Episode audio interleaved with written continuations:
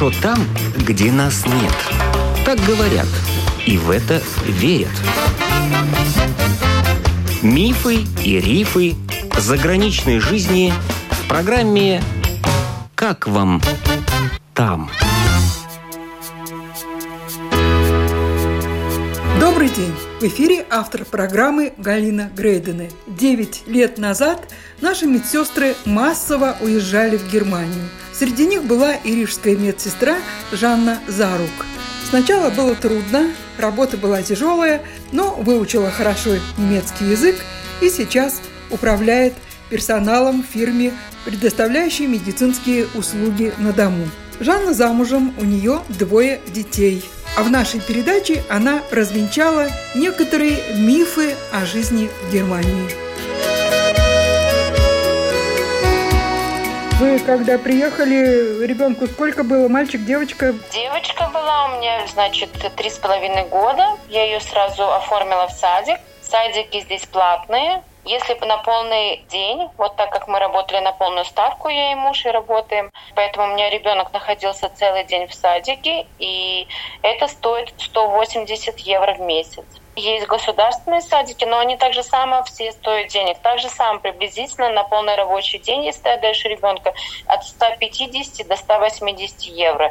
И плюс мы еще сами должны давать с собой еду, завтрак потому что завтрак большинство садиков не предоставляет. Это уже спустя вот сейчас 9 лет, когда мы уже начали писать, когда была жара страшная летом, мы стали писать письма о том, что мы не знаем, что давать ребенку на завтрак, и тогда уже мы договаривались с садиками о том, что они будут делать завтраки. И мы покупали просто одну неделю. Одна группа несет там хлеб, яйца, неважно, там колбасу, другая группа следующую неделю. И вот так мы все менялись. Но садики-то нормальные, с хорошими кроватками, часами, с тихим часом? К сожалению, нет. У нас в Германии почему-то так заведено, что дети спят на полу. И вот, допустим, Бавария, она одна из самых, как бы сказать так, старых построек осталось. Садики старые. Вы, как знаете, наверняка, что в Германии Эрдгешос, и под ним могут еще люди жить, как подвальные помещения. И здесь такого очень много. И вот садики так же само построены еще в 50-х годах, и вот детей ведут вниз подвал, там такие полуокошки, закрывают шторы, и на пол они ложатся, вот там такие тоненькие матрасики лежат. Очень холодно. Естественно, без всяких белых простыней. Без ничего меня это был шок. Ну, в принципе, за 9 лет я еще много к чему не привыкла. Для меня это непонятно. А вот, скажем, какие-то супчики нет, да? Супчиками было так. Мы начали писать с мамочками письма о том, что ребенку надо какой-то бульон хотя бы раз в два дня. И тогда они начали делать вот эти пятиминутные бульоны, если знаете, как ну, ну да. Вот такие супчики они стали варить. А в группе ходят в той обуви, в которой на улице? Нет, нет, у нас была сменка, потому что везде был ковролин. Не первой свежести, конечно, но хоть что-то. Теперь ребенок пошел в школу. Дочка, да, у меня пошла в школу. Здесь каждые два года меняется учитель. Значит, вот, допустим, первый, второй класс один учитель, потом третий, четвертый другой учитель. Почему меняется здесь учителя? Не как в Латвии ведут с первого по четвертый, чтобы здесь не появлялись любимчики. За счет этого практически меняется учитель. Учатся дети с 8 утра до 12 часов до 4 класса. Программа совершенно не сильная. В четвертом классе, сравните если с Латвией, то дети в Латвии в четвертом классе как в Германии тянут на шестой класс. А наши дети, к сожалению, это еще в четвертом классе, они как в Латвии во втором. А второй ребенок у вас? Мальчик, 8 лет. Да, сейчас в школу пошел.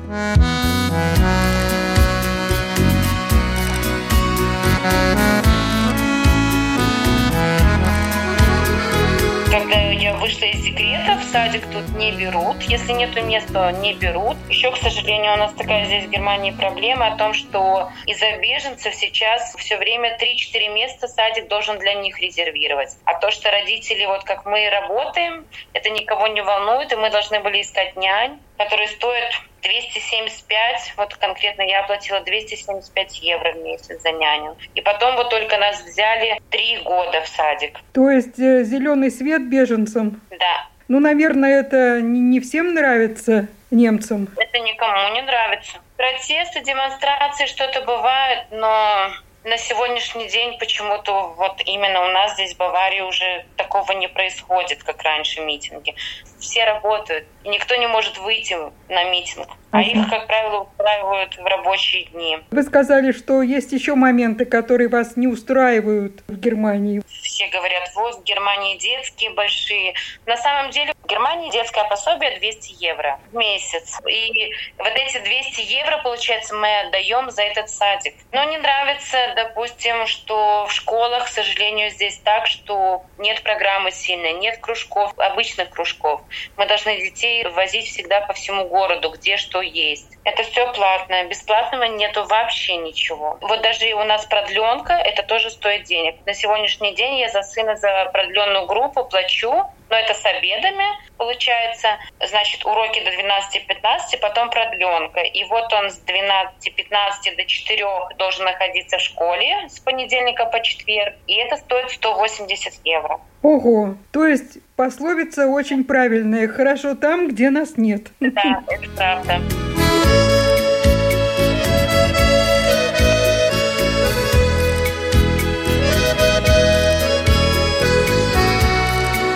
Наверное, медицина хорошая. Сталкивались с медициной? Или хорошая, но очень дорогая? Ну, понимаете, дорогая, она как бы бесплатная здесь медицина, но мы платим каждый месяц, допустим, я плачу социальные издержки на свою страховку, примерно у меня выходит 270 евро, и мой работодатель платит 270. И также само у моего мужа. Если мы приходим к врачу, к семейному, допустим, голова заболела, нужны таблетки, мы приходим и ничего не платим. Это у нас все со страховочной карты снимается. Если вы идете в аптеку там за цитрамоном. Мне прописали рецепт, вот мне прописали антибиотик. Я должна все равно за него заплатить 5 евро. Неважно, это будет антибиотик или это будет обезболивающее. Это стоит 5 евро. Так он стоит, этот антибиотик, допустим, 20 евро. Я пойду к врачу, я пойду на МРТ, обследование, какие-то ультрасонографию, кровь буду сдавать. Это будет все бесплатно, это будет все в мою страховку входить. Но есть и зеленые рецепты, почему-то они у нас все чаще и чаще в Германии появляются. По зеленому рецепту, если мне выписывают, я полностью покрываю расходы этого медикамента. Красный рецепт, он по-любому будет всегда 5 евро. Да. А зеленый рецепт, это зависит да, от фирмы, от медикамента. А стоматология?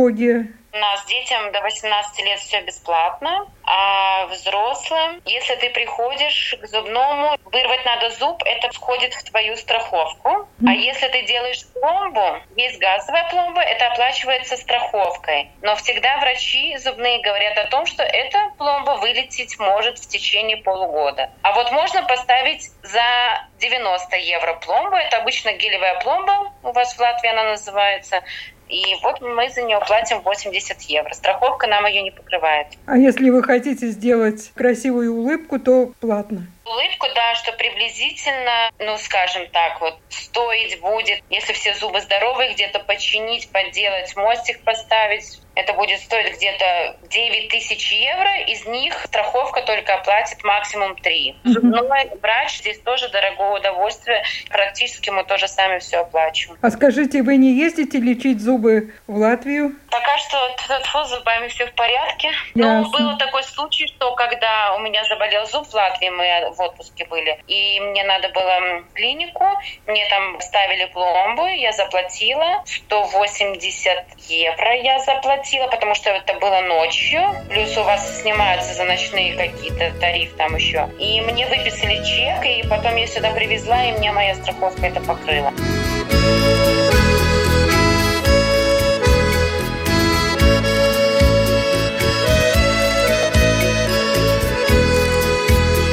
Вот так скучно, не скучно в вашем городке или скучать некогда? Скучать некогда. Ну, именно в нашем городке жизнь такая здесь, если не ходили бы на кружки, что-то такое, то скучновато. Здесь всегда что-то надо искать, куда-то ездить за 20, 30, 50 километров. Детей возим на гимнастику, на английский язык. Но Аусбург очень старый город.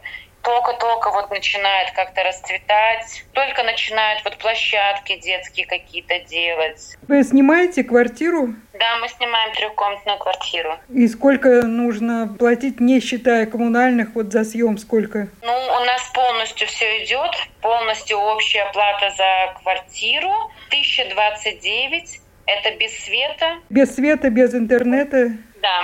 А квартира уже с мебелью была, да? Нет, в Германии с мебелью не принято сдавать. Здесь квартира полностью пустая, белые стены. Все пришлось покупать. А плита электрическая, газовая? У нас электрическая. Но сейчас повышаются цены, как и в Латвии, да, на электричество, на газ? У нас они два раза в год повышаются, всегда это в январе и в апреле. На сегодняшний день у нас 39 центов за киловатт, не считая НДС. Мы приблизительно платим в месяц 69 евро. За электричество? Да. Ну, а сами-то вы как развлекаетесь? Есть какая-то отдушина? Я не знаю, куда вот можно сходить-то вечером или выходной? Ну, вот мы, если по выходным, мы ездим с детьми в горы, ездим в развлекательные парки.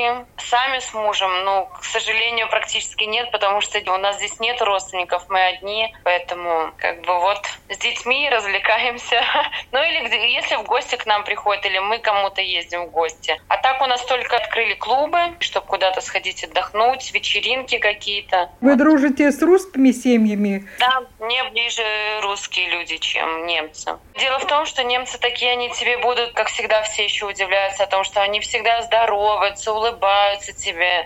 На самом деле я поняла, что это фальш, потому что они будут в глаза тебе улыбаться, говорить, рассуждать, обсуждать, и через 20 минут они тебя будут уже со своими немцами же, со своими друзьями, соседями обсуждать и говорить нехорошие вещи. Я не знаю конкретно про себя, ничего не могу сказать. У меня хорошие соседи, но я общаюсь с ними, вот, я вижу, как они обсуждают других. Но я думаю, что они так же самое и нас, конечно, обсуждают. Они так же самое говорят о том, что да, мы рады, что приезжают сюда иностранцы, работают, потому что мы же сами немцы не хотим работать, но в то же время они могут говорить о том, как они не любят иностранцев, которые не работают.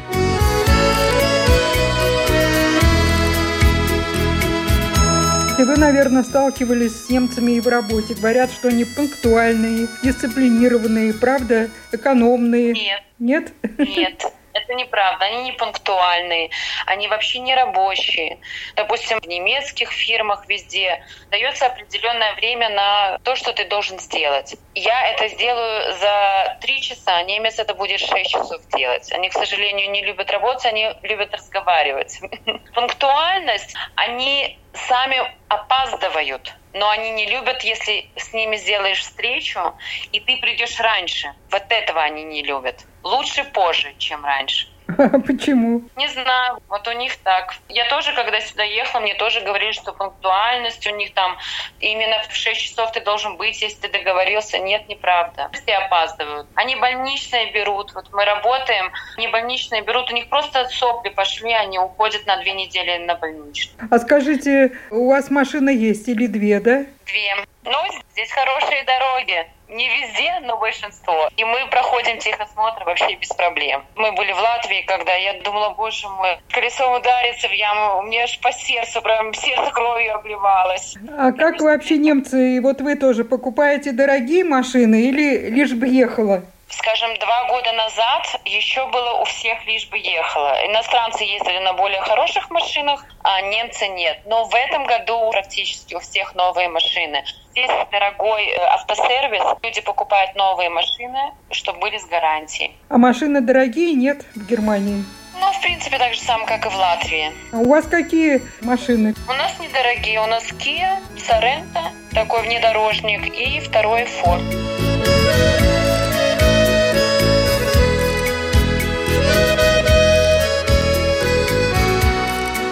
Жанна Зарук рассказала о своей жизни в Германии. Повтор передачи воскресенье в это же время. Ее также можно слушать и в подкасте.